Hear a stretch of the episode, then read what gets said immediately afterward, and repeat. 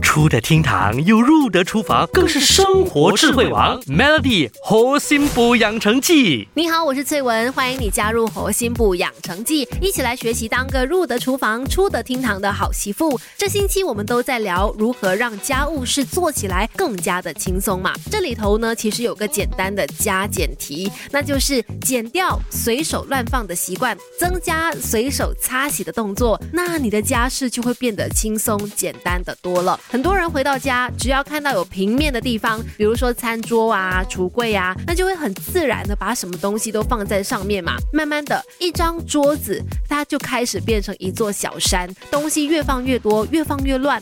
要改善很简单，那就戒掉把东西随手放的瘾，多花点时间，比如说把钥匙放在收纳盒里，把包包给挂好，把杯子给收好。每一次多花可能一个几秒钟的时间，把东西物归原位，你就不会看到家里。到处都像是在垃圾山的样子了。再来增加随手擦洗的动作，养成日常养护的习惯，就能大大降低打扫的频率。像我每次吃东西的时候呢，都会用纸巾啊或者是布垫着，那油渍呢不容易渗透桌面。吃完再简单的抹一抹就好了，而不是大肆的弄脏了桌面，再整张桌子擦。当然也不是不行啦，可是可能就比较费力喽。还有就是在烹饪的过程当中，你可以一边煮一边擦，打扫工作不累积家。事也不会做的那么累，千万不要小看那短短的一分钟行动哦！这不单能够有效的维持环境整洁，降低打扫频率，也不会让家事变成一个令人望而生畏的大工程了。